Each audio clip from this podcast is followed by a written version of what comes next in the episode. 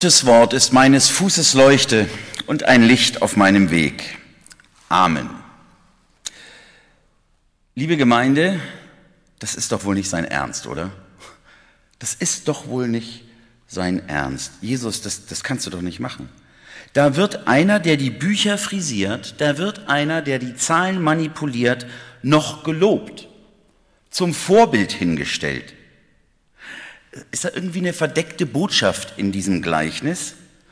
Oder ist es jetzt offensichtlich, bibeltreu wie wir sind, ein Aufruf an uns alle zu betrügen und zu lügen und zu tun und zu lassen, was wir, uns, was wir wollen? Hauptsache, wir kriegen unseren Platz im Himmel. Nee, eigentlich, das, das kann ja eigentlich gar nicht sein. Das passt ja so gar nicht zu dem, was Jesus sonst so sagt. Das Gleichnis von diesem betrügerischen und von diesem klugen Verwalter, ich kriege das irgendwie nicht zusammen. Lauter Fragezeichen. Zunächst einmal zu dem, was ich verstehe. Man kann ja ein wenig nachlesen zu diesem Gleichnis. Was ich verstehe, das Gleichnis, Gleichnis spricht in die, Palästin äh, in die äh, galiläische Welt hinein. Da kam es öfter vor, dass reiche Männer ins Ausland zogen und dann ihr Hab und Gut und ihren, ihre ähm, äh, Felder und so weiter Verwaltern überließen. Und das hat wohl einer gemacht. Also dieses Gleichnis ist äh, sehr vertraut in den Ohren der Hörerinnen und Hörer. Und diesem Verwalter ähm, kommt, der Verwalter, der wird angeschwärzt bei dem, der im Ausland ist. Vielleicht ist er gerade auf Heimaturlaub oder so. Der verschleudert dein Geld der passt da nicht richtig drauf auf. Schlimmer kann es ja wohl nicht kommen. Ein Verwalter wird beschuldigt, denunziert. Man kann, ein, von, man kann von einem Verwalter zu Recht erwarten, dass er sich treu und ergeben nach Gesetz und Recht vernünftig um die Sachen kümmert und dass er noch eine gute Rendite für seinen Chef rausholt. Und nun soll allem Anschein nach das Gegenteil eingetreten sein. Und die Strafe ist klar, der Verwalter wird entlassen werden. Der Herr fordert Rechenschaft. Und, erstaunlich, der Verwalter verteidigt sich gar nicht. Der sagt gar nicht, äh, ja, also ist irgendwie, habe ich vergessen oder Abrechnung schlecht gelaufen oder irgendwie. Nee. Vielleicht war er einfach nur faul, der Verwalter, Vielleicht hat er sich in riskante Anlagestrategien verfangen. Jedenfalls, er muss gehen und er entschuldigt sich gar nicht groß. Und solange die Kundigungsfrist läuft, überlegt der noch Geschäftsführer, was er denn mit seinen noch Kompetenzen machen kann. Und er ist ein schlauer Fuchs. Er bestellt die größten Kreditnehmer seines Chefs zu sich. Das sind keine kleinen Fische, die er da zu sich bestellt. Das sind die, die richtig äh, äh Schulden haben. Und ähm, ja, hinter verschlossener Tür seines Büros reduziert er ihre Schulden. Ich habe mal so einen Schuldschein ausgestellt. So, das ist der Schuldschein, sagen wir 1000 Euro. Und dann sagt er, wie viel Schulden willst du denn noch bei mir haben? Stell dir einfach neu den Schuldschein aus. Und dann schreibt der eine da drauf 500 und unterzeichnet. Und dann sagt er, ja, mit diesem Schuldschein kannst du einfach nach Hause gehen. Hier lasse dir die Hälfte der Schuld und dem anderen erlässt er 20 Prozent der Schuld. Und die dürfen sogar die Schuldscheine selber ausstellen. Was ist das für ein Gleichnis, Jesus? Was willst du mir damit sagen? Ähm, und dann lobst du den auch noch. Der Herr lobte den untreuen Verwalter, weil er klug gehandelt hatte. What? Wie bitte? Mach mit deinem Schuldschein, was du willst, gib mir eine neue Zahl und ich nehme ihn zurück. Und das lobt Jesus.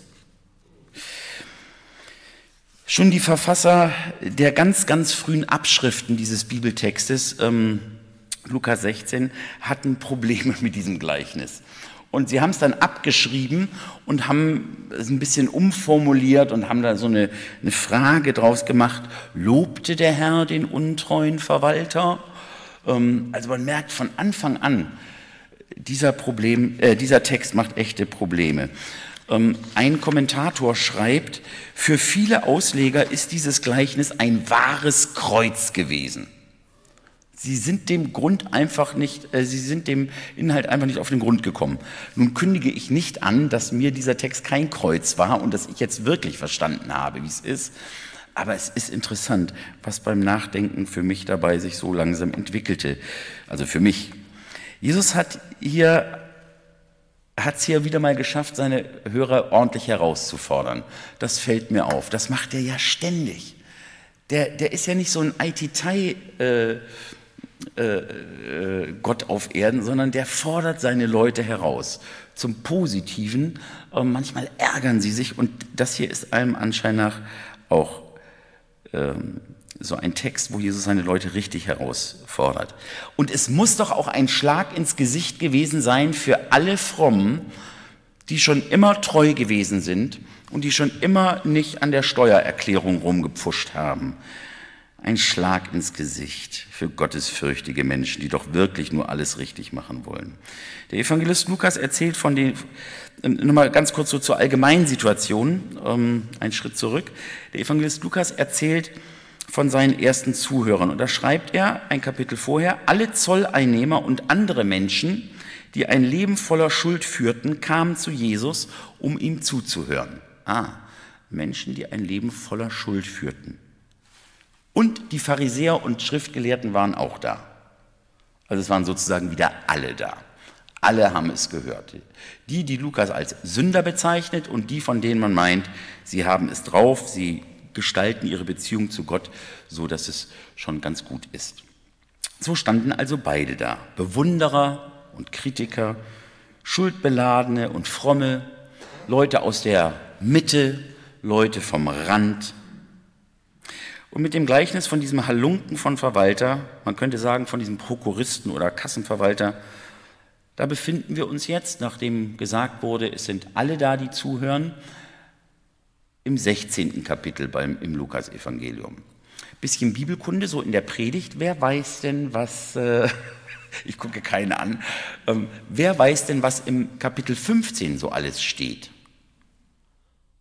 Bruder Ruth Kegel am Bildschirm zu Hause.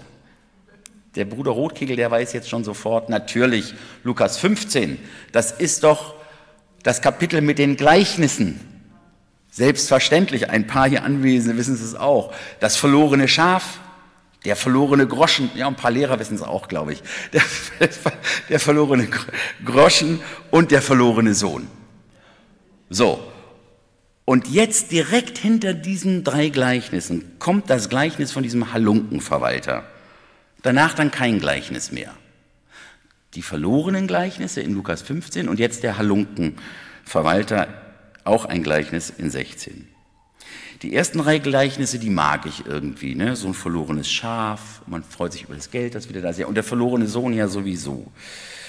Ich glaube, alle, die die Schuld beladen sind und am Rand stehen, die haben sich gefreut über Lukas 15, diese Gleichnisse. Vielleicht haben sie zögerlich gelächelt und haben gesagt, seht ihr, Gott hat uns doch ganz lieb und ist hinter uns her und mag uns. Aber da standen ja auch die anderen, die Kritiker und Skeptiker, die es vielleicht mit diesem Gleichnis nicht so hatten. Das ist mir ein bisschen zu viel Liebe. Das ist mir ein bisschen zu viel Vergebung. Und hinter ihnen vielleicht auch ernsthaft fromme Menschen, die die Arme vor die Brust verschränkt haben und die Stirn gerunzelt haben und gesagt haben, das geht mir hier alles zu weit. Und jetzt Jetzt kommt doch wenigstens noch ein Gleichnis, in dem deutlich wird, die große Abrechnung folgt. Sie werden alle offenbar werden vor dem Richterstuhl Christi. Ein reicher Mann hatte einen Verwalter, über den wurde gesagt, dass er sein Vermögen verschwendete.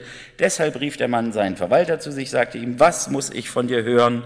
Lege deine Abrechnung vor. So, jetzt jubilieren die Frommen. Dieses Gleichnis, jetzt schenkt Jesus dir nochmal so richtig ein ein. Aha, haben sich manche wohl gedacht, jetzt kommt es also doch noch, das Endgericht, die Endabrechnung. Schon wieder einer, der sein Vermögen verschwendet, der mit seinem Leben nicht richtig umgeht. Aber diesmal, diesmal gibt es kein Fest am Ende, wie beim verlorenen Sohn kurz vorher. Diesmal gibt es die große Abrechnung. Ja, dieses Gleichnis hat etwas sehr Ernstes. Es geht tatsächlich um das Gericht. Es geht tatsächlich, letztes Wort, um Himmel. Wie ist das mit dem Himmel? Wie kommt man da rein? Es geht um die große Schlussabrechnung, um den Tag aller Tage. Deswegen ist die Predigt in einem Gottesdienst am Ende des Kirchenjahres wo wir uns gerade befinden, eigentlich ganz richtig. Und der Wochenspruch, der passt wirklich zu diesem Gleichnis. Wir müssen alle offenbar werden vor dem Richterstuhl Christi.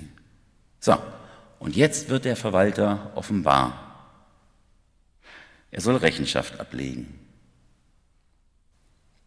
Wir wissen nicht viel von dem Verwalter, aber wir lesen, wie er reagiert. Ganz nüchtern betrachtet er seine Lage. Hm, was mache ich denn jetzt? Mein Posten bin ich los, die Feldarbeit liegt mir nicht, betteln mag ich nicht, bin ich zu stolz. Ich weiß, was ich tue.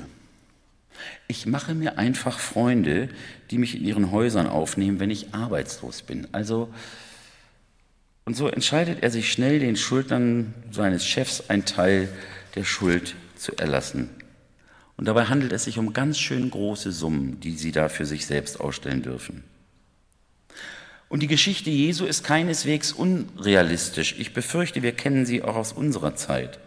Wir erleben Ähnliches zum Beispiel, wenn irgendwo gerade ein Regierungswechsel ansteht. Da werden eben noch schnell ein paar Beamte befördert. Da werden eben schnell noch ein paar Gehaltsgruppen anders, äh, Gehaltsstufen anders eingruppiert. Da sichert sich der eine oder der andere Politiker das Wohlwollen von Wirtschaftsunternehmen kurz bevor er aus dem Amt ist und hat dann einen prompten Vertrag bei irgendwelchen Firmen. Da werden Gesetze verabschiedet und unterschrieben, obwohl sie ja eigentlich schon aus dem Amt sind. Also das braucht uns nicht verwundern, das Verhalten dieses Verwalters. Altbekannte Muster kurz bevor Schluss ist. Wundern muss man sich allerdings, wundern muss man sich wirklich, dass Jesus diesen Verwalter lobt. Dass er sagt, wow, gut gemacht. Der Herr lobte den betrügerischen Verwalter dafür, dass er so vorausschauend klug gehandelt hatte. Kann mir bitte irgendjemand helfen mit diesem Text? Und dann setzt Jesus sogar noch einen obendrauf. Denn die Kinder dieser Welt sind schlauer im Umgang mit ihren Mitmenschen als die Kinder des Lichts. Ja, meine Güte. Die, die letzten Sonntag hier waren oder letzten Sonntag äh, zugeschaltet waren am Bildschirm, da war die Predigt, ihr seid ganz schön helle. Ihr seid Kinder des Lichts und des hellen Tages. Ihr seid helle. Ihr seid wer? Ja, einige erinnern sich noch. Und jetzt dieses Wort. Die Kinder dieser Welt sind schlauer im Umgang mit ihren Mitmenschen als die Kinder des Lichts. Boah, ihr Christen seid helle, aber die da draußen sind noch heller. Zumindest was das angeht. Jesus, das kann doch nicht so stehen bleiben. Bestimmt haben die Menschen angefangen zu tuscheln, sind unruhig geworden. Und wenn man diesen Text aushält, dann tut der richtig weh, eine ganze Zeit lang. Und man kann auch dieser Schärfe des Textes, da kommt man nicht ran. Das muss man einfach so verdauen. Und das liegt einem vielleicht auch quer. Was jetzt? Wir, wir frommen Kinder des Lichts? Letzten Sonntag hat er uns das doch noch so schön zugesagt, der Pastor. Hat er noch, ey, wir sind helle. Und jetzt aus dem Mund Jesu, die da draußen sind heller als die Kinder des Lichts, sie sind schlauer im Umgang mit Menschen. Will Jesus uns durch die Blume sagen, dass wir Christen doch irgendwie nicht so ganz, boah, weiß ich nicht, es nicht hinkriegen? Hat er uns gerade mit dem Gleichnis beleidigt, der Jesus? Sagt er allen Ernstes, wir frommen und ehrlichen Menschen sind dumm? Der Ehrliche ist der Dumme? Jetzt reicht es aber wirklich, oder? Wer ist eigentlich der reiche Mann? Wer ist eigentlich der Verwalter? Wo ist eigentlich der Punkt, den wir fassen sollen an diesem Gleichnis?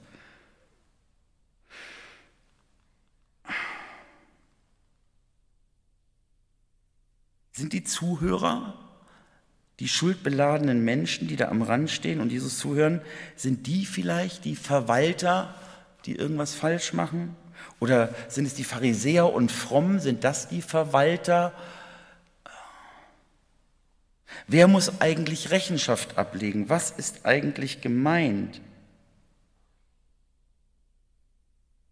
Leg Rechenschaft ab. Du verschwendest das Vermögen deines Herrn. Ist das nicht vielleicht ein Satz, den Jesus selber auch gehört hat? Vielleicht in anderen Formulierungen. Leg Rechenschaft ab, du verschwendest das Vermögen Gottes. Jesus ist verschwenderisch mit dem Besitz Gottes umgegangen. Er ist verschwenderisch mit der Liebe Gottes umgegangen, mit der Gnade Gottes umgegangen. Und formuliert es nicht so der Kolosserbrief, Gott selbst ist derjenige, der den Schuldbrief nicht getilgt hat, sondern der ihn mit seinen Forderungen, der gegen war, gegen uns war die Forderung, der hat ihn aufgehoben, hat ihn zerrissen, hat ihn ans Kreuz geheftet. Bist du nicht ein bisschen zu weit gegangen mit deiner Verschwendung? Das ist mal ein Gott, der bezahlt, der tilgt, der den Schuldbrief ausradiert. Er, er lässt nicht nur die Hälfte, sondern er zerreißt den Schuldbrief ganz. Das haben viele Leute so noch nicht verstanden. Das kann doch nicht sein, dass der auf Sünder zugeht das kann doch nicht sein, dass der sich von einer zwielichtigen Frau gefallen lässt, dass die verschwenderisch sich um ihn kümmert. Vielleicht sagt Jesus mit diesem Gleichnis, das wäre eine Deutungsmöglichkeit, für die ich mich entschieden habe. Ich weiß, ihr schwärzt mich an. Ich weiß, ihr beschuldigt mich. Ihr seid der Meinung, ich bin ungerecht. Ich verschwende den Besitz meines Herrn, den Besitz Gottes seine Gnade. Aber ich glaube, die Pointe ist, Gott lobt mich für mein Verhalten. Gott will das so, damit der Himmel wirklich für alle offen ist. Seht ihr denn nicht, dass Lieben und Vergeben viel klüger ist? Gott ist so inkonsequent gnädig, völlig unverdient.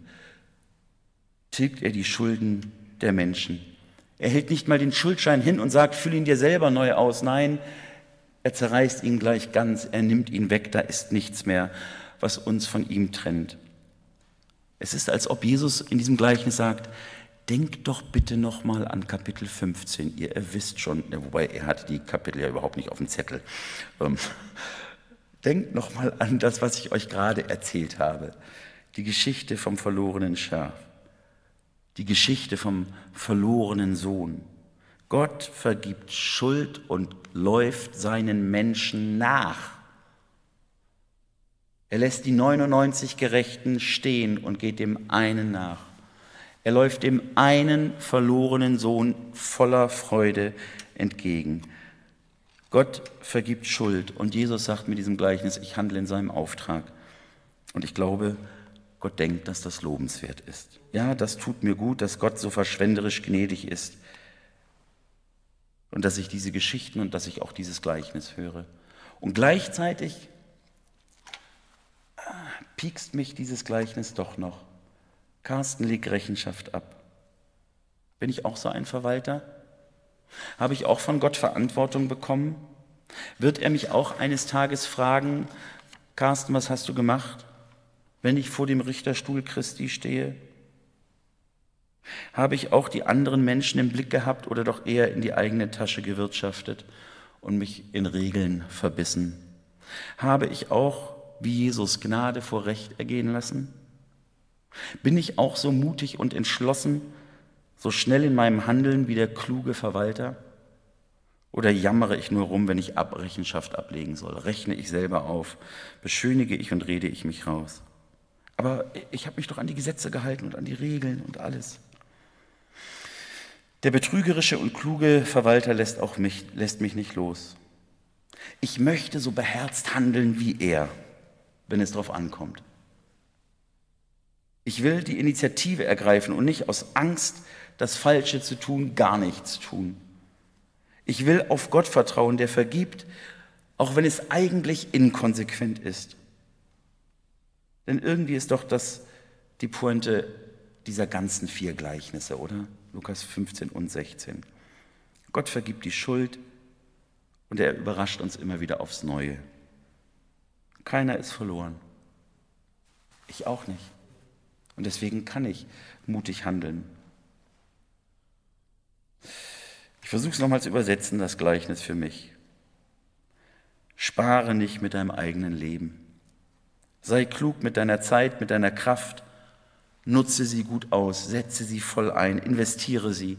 Und zwar am allerbesten, am allerbesten in Menschen, in Freundschaften, in Beziehungen. Halte die Liebe nicht zurück. Teile reichlich Vergebung aus. Reichlich, reichlich, reichlich. Damit er eines Tages auch vergeben wird. Verkriech dich nicht in falscher oder fromm begründeter Bescheidenheit, was Vergebung angeht. Auch nicht in Selbstmitleid oder Fatalismus, sondern geh beherzt und mutig an das ran, was vor dir liegt. Am Ende wird es nicht darauf ankommen, vor dem Richterstuhl Christi, dass du makellos und rein vor deinem Herrn stehst. Sein Erbarmen ist ohnehin größer, als wir alle denken. Am Ende kommt es darauf an, dass wir im Angesicht Gottes unser Leben gewagt haben und eingesetzt haben.